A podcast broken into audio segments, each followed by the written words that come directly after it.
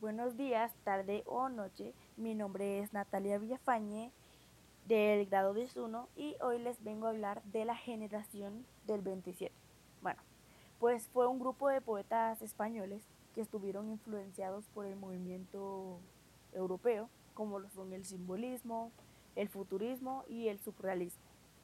Eh, pues al mismo tiempo no representaban ningún pensamiento revolucionario ni inclinaciones políticas y sociales.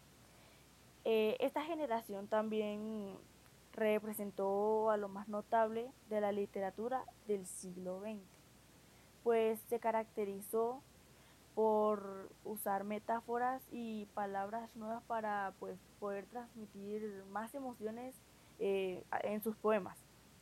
Eh, por otra parte, el contexto histórico marcado fueron los siguientes acontecimientos. La dictadura del primo de Rivera, la depresión de 1929, que fue la caída de la bolsa y crisis mundial, la proclamación de la Segunda República Española, la Guerra Civil Española de 1936, eh, la Primera Guerra Mundial y la Segunda Guerra Mundial.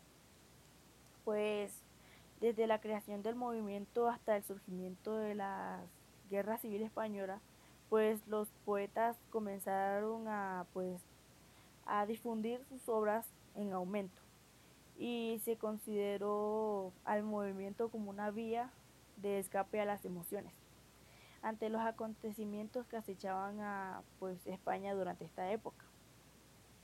Em, el lenguaje que desarrollaba esta poesía estaba basado hacia la intelectualidad y la belleza, donde se veían figuras eh, retóricas como la metáfora que expresaban temas surrealistas.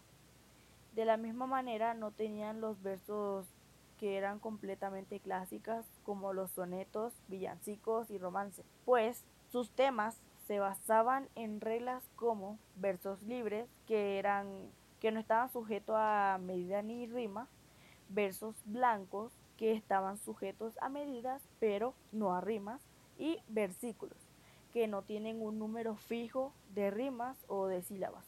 Y ya pues esas eran las temáticas en las que se basaban. Pues una también de las características fue que esta generación llamó mucho la atención por sus obras particulares, que en un inicio tenían versos que hacían muy particulares en el arte.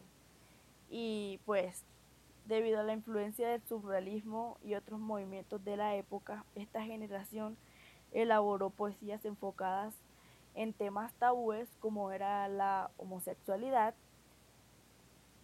que por cierto, ese tomó el nombre de la poesía humanizada. O sea, todos los temas relacionados con tabúes eh, tomó el nombre de poesía humanizada.